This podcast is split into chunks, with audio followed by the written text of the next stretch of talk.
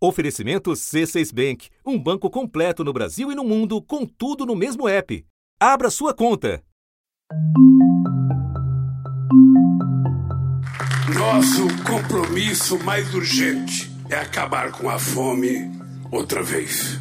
Não podemos aceitar como normal que milhões de homens, mulheres e crianças neste país não tenham o que comer. Com a vitória eleitoral, veio o primeiro problema político do futuro presidente. O governo eleito precisa agora dar um jeito de arrumar dinheiro para cumprir as promessas de campanha. Como manter o Auxílio Brasil em 600 reais? A pauta prioritária é a aprovação da PEC do Bolsa Família, essa que vai garantir para o governo do PT que ele terá um aumento, uma ampliação nesse teto de gastos de 145 bilhões, que vai possibilitar, entre outras medidas, que Lula cumpra a promessa primária de campanha. O, o orçamento do ano que vem é inexequível, precisa de dar negociação da PEC da transição. Em uma das casas do Legislativo, o texto andou até que rápido. PEC da transição, que mantém o Bolsa Família de 600 reais a partir de janeiro, foi aprovada com folga no Senado. Duas votações no mesmo dia. Foi melhor do que o governo eleito esperava. Contava com 56 votos e teve 64. Mas na Câmara, a coisa emperrou. O presidente da Câmara é uma figura bastante importante para que esse texto seja aprovado conforme é a intenção do governo eleito. O deputado Arthur Lira sempre usou o tempo para usar o seu poder de forma discricionária. E agora fica adiando a PEC da transição. Estamos vendo nos últimos dias uma negociação, uma tentativa de Lira de também ter influência em ministérios importantes do governo PT. Esses anúncios de ministros devem ficar para pelo menos depois da aprovação dessa PEC. O presidente só anunciou sete nomes, são 34. Você tem aí mais bastante espaço para acomodar. Agora não é uma conta fácil, não é mesmo. O presidente eleito Lula sabe disso, sabe também que a votação aqui da PEC passa por essas negociações ou que as negociações passam pela votação da PEC. Enquanto isso, todos aguardavam o judiciário decidir o destino do principal instrumento de barganha do Congresso na relação com o Palácio do Planalto.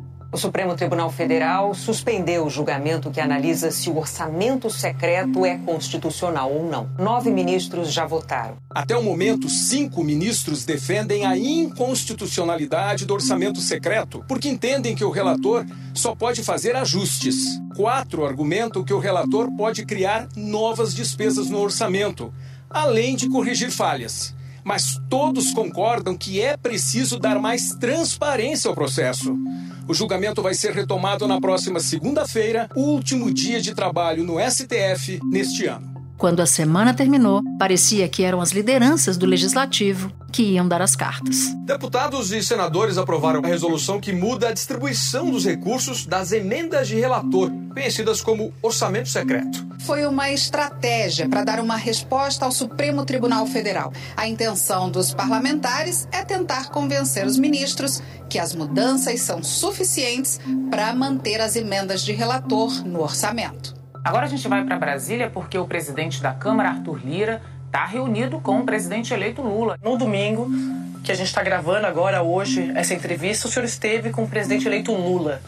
Há dois dias da votação da PEC da transição. Queria ouvir do senhor como foi primeiro essa conversa com o presidente Lula.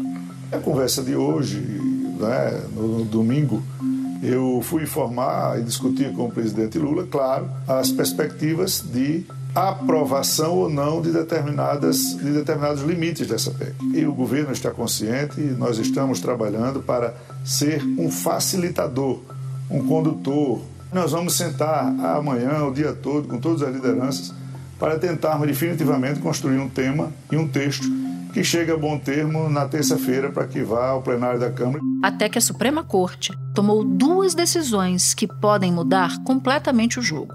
A primeira veio no domingo, horas depois da reunião entre Lula e Lira. O ministro do Supremo Tribunal Federal, Gilmar Mendes, determina que recursos para pagamento de renda mínima estão fora do teto de gastos. Decisões importantes do ministro Gilmar Mendes nesse despacho. Primeiro, que se pode abrir créditos extraordinários para garantir os recursos necessários para bancar o Bolsa Família ou o Auxílio Brasil no ano que vem a um valor de 600 reais e também que esses valores não se incluem no teto de gastos, que era justamente aquilo que a proposta de emenda à Constituição em votação no Congresso Nacional desejava uh, viabilizar. E a segunda saiu nesta segunda-feira. O Supremo Tribunal Federal concluiu hoje o julgamento das ações que questionam o chamado orçamento secreto. Os ministros consideraram, por seis votos a cinco, que o uso indevido das emendas de relator fere a Constituição. Então, isso vai acabar refletindo em toda a negociação em relação à PEC da transição. A PEC da transição vai continuar sendo negociada, nas palavras do próprio Arthur Lira, de Fernando Haddad, futuro ministro da Fazenda. Da redação do G1, eu sou Natuza Neri e o assunto hoje é a derrubada do orçamento secreto o que ela significa para o futuro da relação entre executivo e legislativo e como ficam as negociações da transição com as decisões que vieram do STF. É o que eu vou conversar com o jornalista Paulo Celso Pereira, editor executivo do jornal o Globo e do jornal Extra, terça-feira, 20 de dezembro.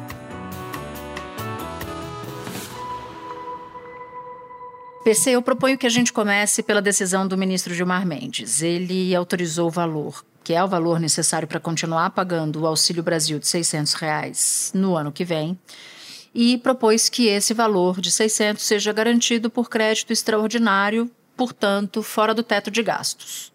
O governo Lula vinha tentando assegurar o pagamento do desse benefício no ano que vem, negociando via chamada PEC da transição, só que vinha enfrentando uma série de dificuldades na Câmara dos Deputados para garantir o número de votos mínimos.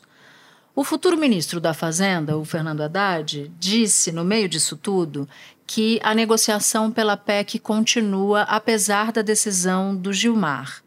Mas se continua, continua em termos bem diferentes, eu imagino. Então eu queria te pedir para explicar por que, que continua nesses termos diferentes a partir da decisão do Gilmar Mendes? É, Natuza, eu acho que o primeiro motivo pelo qual é, continua em termos diferentes é que a promessa mais importante de campanha do Lula, que era os 600 reais, manter, garantir os 600 reais por família, ela está de pé. Né? O ministro Gilmar Mendes garantiu que o Lula conseguirá entregar na, no ano de 2023, logo após a posse, que as famílias que precisam continuarão recebendo os 600 reais que recebem este ano. A, a outra promessa que era chave de campanha e que era importante para a PEC, a aprovação da PEC para poder cumpri-la, é o aumento real do salário mínimo. Mas o Lula naturalmente vai ter o argumento de dizer, olha, no primeiro orçamento que eu apresentar, que é o de 2024, que ele apresenta em 2023, eu vou garantir esse aumento real. Esse orçamento atual é o orçamento do Bolsonaro, como ele mesmo, Lula, já falou algumas vezes. Em agosto, o atual governo federal enviou no projeto de lei do orçamento uma previsão de aumentar o mínimo de R$ 1.212 para R$ 1.302 em janeiro. O texto considerou uma inflação de mais de 7% em 2022 e nenhum aumento real para o valor do mínimo. Integrantes do governo de transição trabalham com um valor maior para o salário mínimo a partir de 1 de janeiro do ano que vem, R$ 1.320, 18 reais a mais do que o anunciado pelo governo federal. E os termos diferentes da, da que, que você questionou é porque se o Lula já garante assim a entrega da promessa mais importante da sua campanha, o poder de barganha do Arthur Lira se reduz muito, né? na medida em que é, o Lula vai poder é, debater publicamente com a sociedade e falar: olha, o Congresso eventualmente não aprovou a PEC que eu propus, que ia permitir é, maiores investimentos, ia permitir corrigir uma série de outros problemas que tem no orçamento, farmácia popular e tantos outros é, é, é, gastos que tav, estavam limados do orçamento do próximo ano. É, então, por isso é que eu não estou conseguindo é, fazer esses investimentos iniciais. Eu acho que é nesse, nesse sentido que o, a conversa agora se dá de outra forma.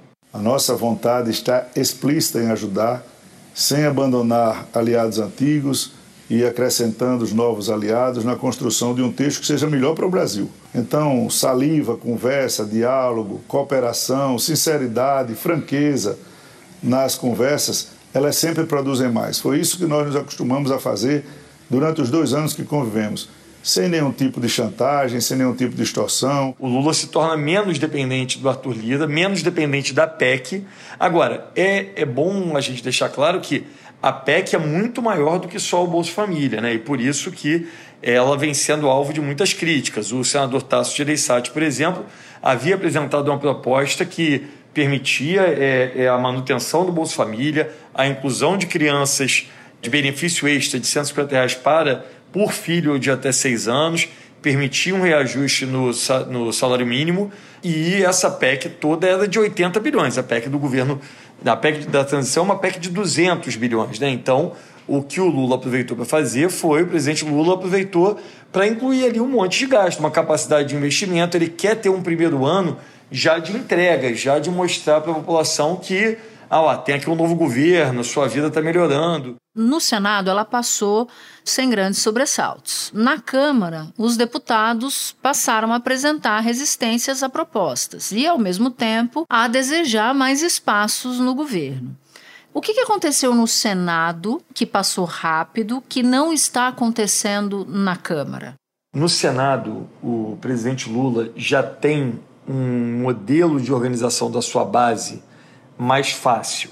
Primeiro, porque o presidente do Senado, o, o senador Rodrigo Pacheco, ele é um aliado do presidente Lula. Né? Ele vem trabalhando e vem é, deixando claro que vai ajudar o governo. Quando você tem o presidente da casa ao seu lado, tudo muda de figura. Né? O, o senador Rodrigo Pacheco ajudou ali o governo a conseguir é, construir essa maioria no Senado. E, além disso, o Senado é um outro, um outro tipo de casa. Né? O, o debate ele tem um debate de políticas públicas mais amplo é, que facilita também. E dentro do Senado, mesmo a ala, um pedaço da, da, da casa que era próximo ao Bolsonaro, também é, entendia que esses 600 reais faziam parte de uma promessa de campanha dos dois candidatos. Né? A gente chegou no segundo turno da eleição com os dois candidatos prometendo os 600 reais. Então, era um quadro diferente. O que está acontecendo na Câmara, na verdade, é o, presidente Lula está tentando aprovar uma PEC ao mesmo tempo que ele tenta criar uma base parlamentar. E isso é completamente diferente. Né? O, o Arthur Lira é o presidente da casa, tem muito poder. O orçamento secreto garantiu a ele um poder enorme na casa, talvez que só tenha, só seja comparável àquele período na história recente, claro, aquele período do Eduardo Cunha, quando o Eduardo Cunha consegue se eleger sem o apoio do, na verdade, confrontando um candidato da presidente Dilma. O presidente Arthur Lira tem muita força na, na Câmara e coordena um centrão que, que tem algo em torno de 200 votos e que ele está chegando dizendo: olha, presidente Lula, a gente, para aprovar essa PEC, você tem que trazer essas pessoas para formar sua base parlamentar. E essas pessoas querem verba e cargo. Né? Assim é que funciona esse centro, esse centrão fisiológico brasileiro. E esse grupo agora está topando ir para o governo Lula, como é claro que toparia, todos nós sabíamos.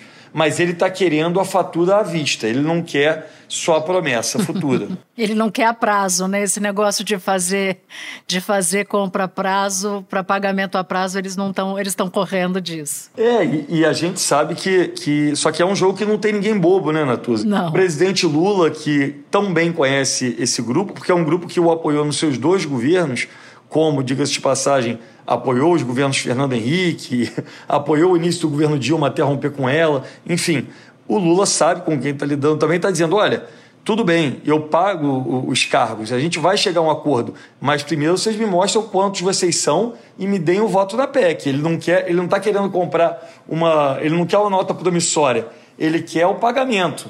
Lula tem dito à sua equipe que não quer misturar negociação da PEC com escolha de ministros. O Senado, em momento nenhum, condicionou a, uma negociação de ministérios ou de cargos e a gente tem a confiança, a crença de que a Câmara fará a mesma coisa. A ideia central é repetir o que a gente está chamando do Lula 2, que seria a estrutura do segundo governo de Lula, que se encerrou em 2010. Bom, a gente falava então de uma decisão do ministro Gilmar Mendes garantindo o pagamento do Bolsa Família no ano que vem. E aí, na segunda-feira, a corte declarou o orçamento secreto inconstitucional formou maioria para isso, portanto, está derrubado o orçamento secreto tal como nós conhecemos. De que forma essa decisão e a decisão do ministro Gilmar Mendes enfraquecem o poder de barganha do Arthur Lira? Essa decisão enfraquece de uma forma muito decisiva. A gente não sabe qual vai ser o próximo passo do Congresso, né? porque isso não vai terminar exatamente dessa forma.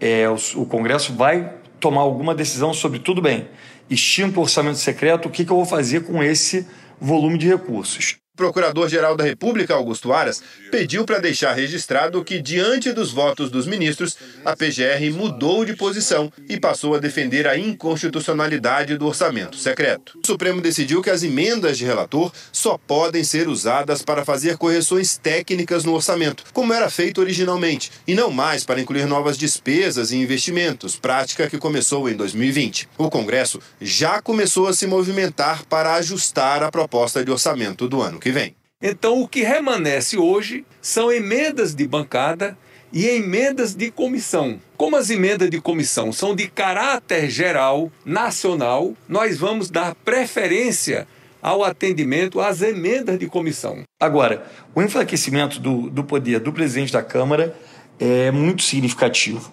Até porque isso era uma disfunção do modelo que a gente estava vivendo. É, o presidente do, do, da Câmara não pode ter o tamanho do poder de gerir o orçamento da forma como o Arthur Lira estava tendo. Ele não é o poder executivo, né? ele é o poder legislativo. E é isso que o Supremo é, deixou claro na decisão dessa segunda-feira. Né? O, o Arthur Lira ele vinha controlando diretamente um volume financeiro de quase 20 bilhões de reais.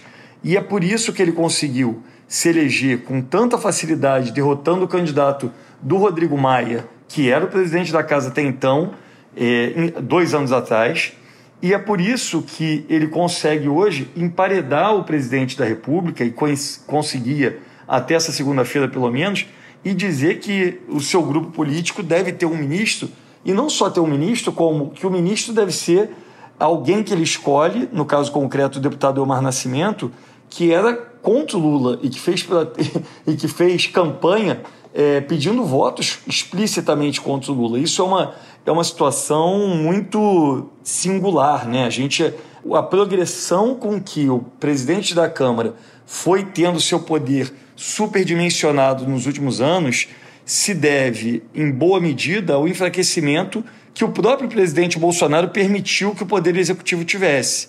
O que está havendo agora é um freio de arrumação. É um, olha, o Supremo olhou e falou: olha, você não pode, como presidente do Legislativo, mandar dinheiro para quem você quer, quando você quer, sem qualquer tipo de critério, dando para um deputado X que é eleito assim como o outro é, 500 milhões de reais e para o outro você diz que não vai dar nada. Isso, isso não está na, na organização do Estado. Acho que os deputados e senadores vão é, readequar esse, esse espaço orçamentário e o que se fala por enquanto é na hipótese disso virar emendas individuais ao orçamento, que, para o ouvinte entender, são pedaços do, do orçamento em que todos os parlamentares têm o mesmo, a mesma quantidade de recursos para direcionar e que, em geral, mandam para ah, mandar uma ambulância para uma cidade, construir uma pequena é, estrada vicinal em outra, algo desse tipo, um posto de saúde, algo assim, e outro para bancadas, né, que também é, são grupos de parlamentares direcionando, mas que aí haveria uma proporcionalidade. Quanto mais claras forem as regras,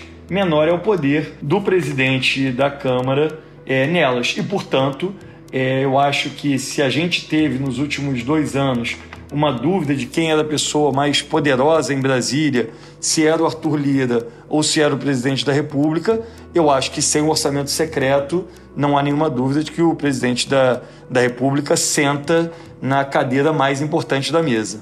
Eu acho até que no período Bolsonaro, o Arthur Lira, pelo menos em parte dele, era mais poderoso do que o presidente Bolsonaro.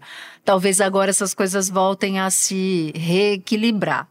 Mas aí entra uma outra pergunta. Bom, se o diagnóstico é Arthur Lira sem o orçamento secreto fica mais fraco, com menor poder de barganha, como é que vai acontecer, por exemplo, a reeleição dele? É uma eleição que está bem consolidada. Né? O, o Arthur Lira tem um apoio amplamente majoritário dentro da Câmara.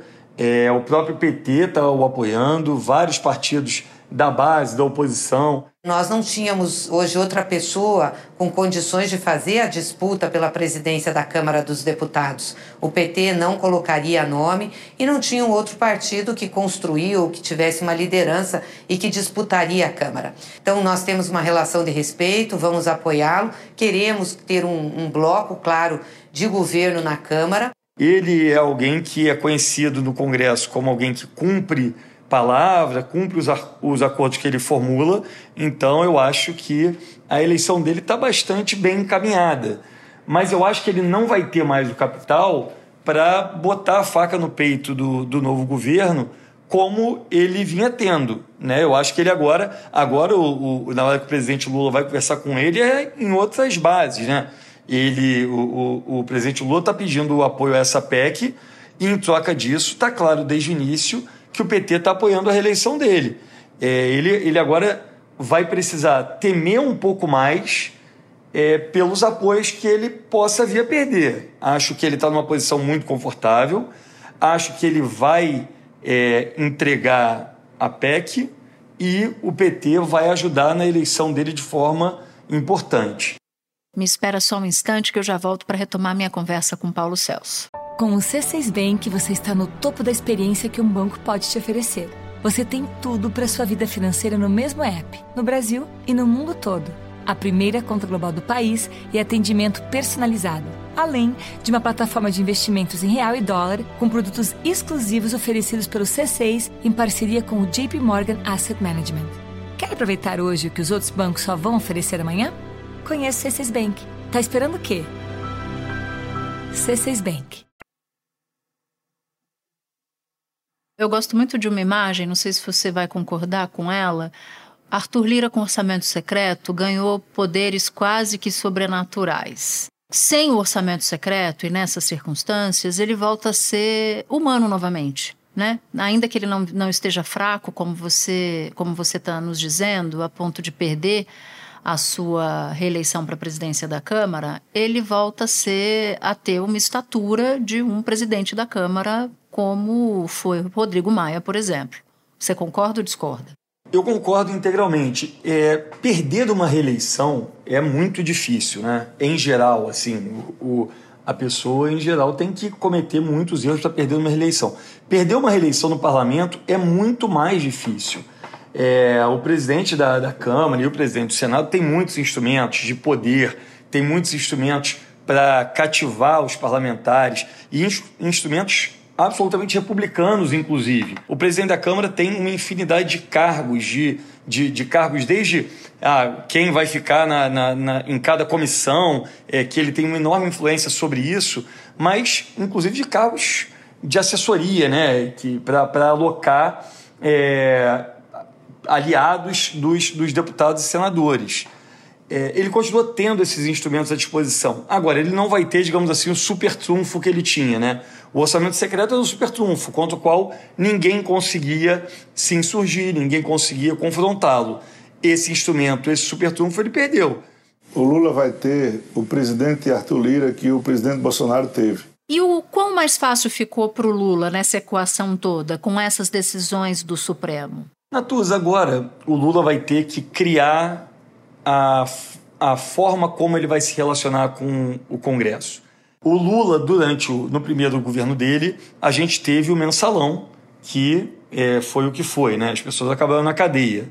É, no segundo governo, é, foi construído um esquema de, de bancadas mais claro, ele ampliou os espaços é, de vários partidos, inclusive a começar pelo PMDB, né, que ganhou três ministérios a mais no segundo mandato do Lula, e assim ele conseguiu governar, teve o Petrolão, que é uma disfunção, obviamente, desse modelo, mas é isso, ele cedeu espaços, é, espaços importantes, cargos em diretorias de empresas, é, espaços ministeriais, é, a coalizão, a criação de, de coalizões é, com espaços e ministérios não é uma novidade brasileira, não é uma jabuticaba. Né? Isso é como se governa em qualquer país multipartidário, é, em que você precisa fazer uma coalizão partidária no mundo todo. Na Alemanha, você chama e faz uma coalizão e cada, cada partido indica tantos ministros.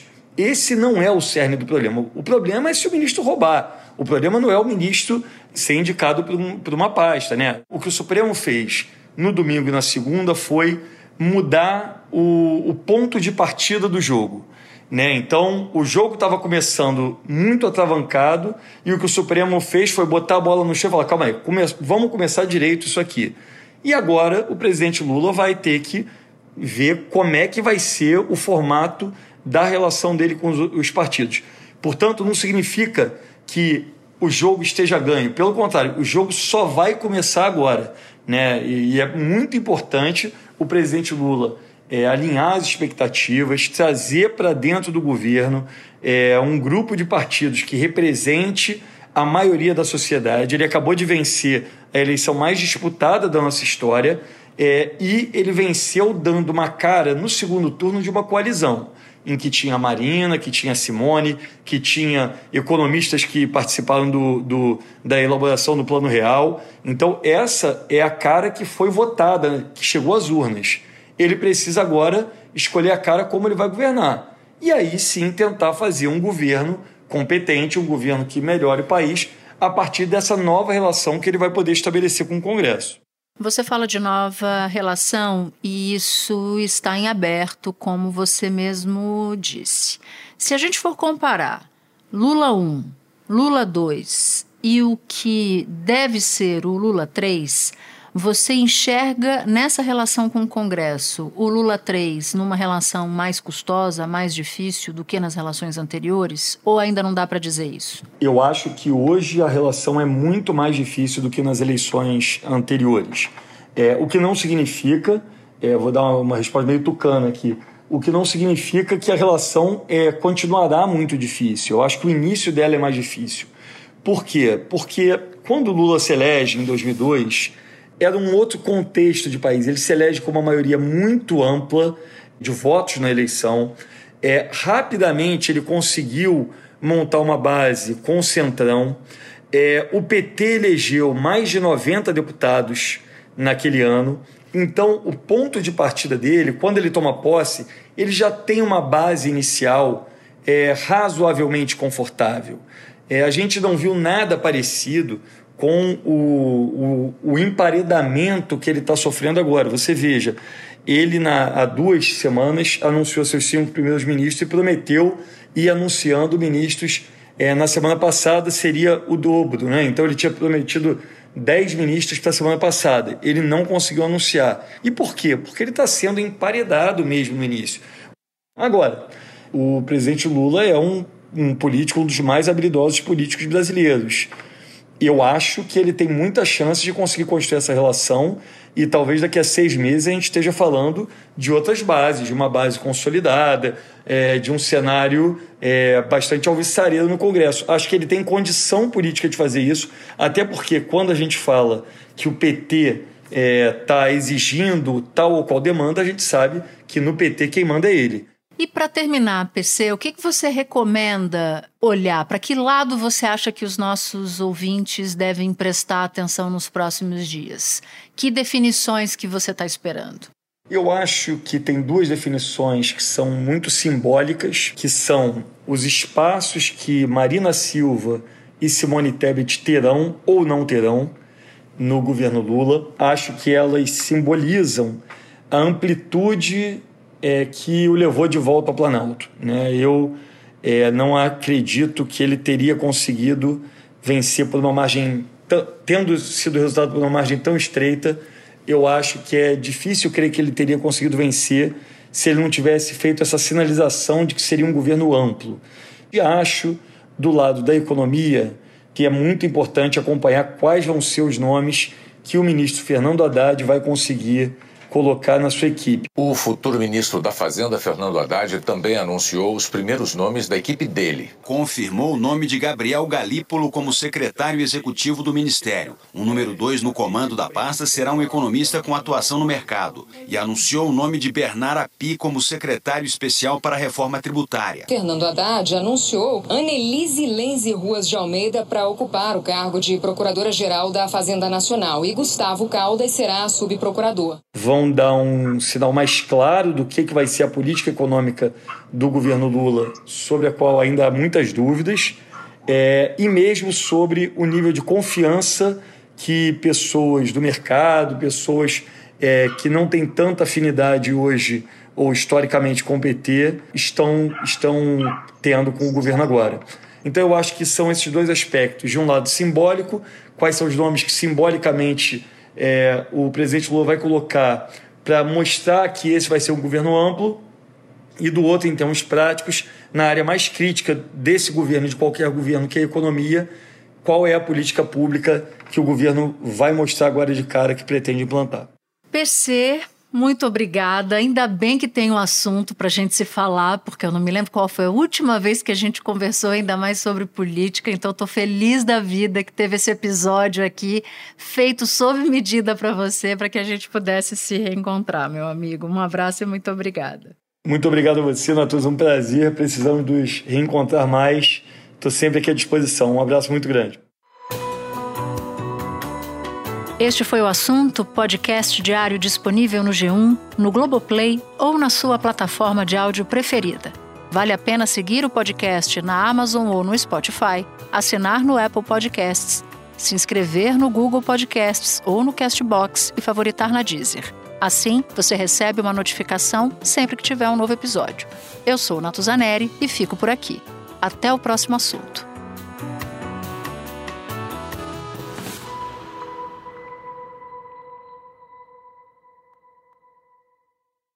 Você no topo da experiência financeira que um banco pode oferecer. Escolha um banco completo no Brasil e em qualquer lugar do mundo. Abra sua conta no C6 Bank.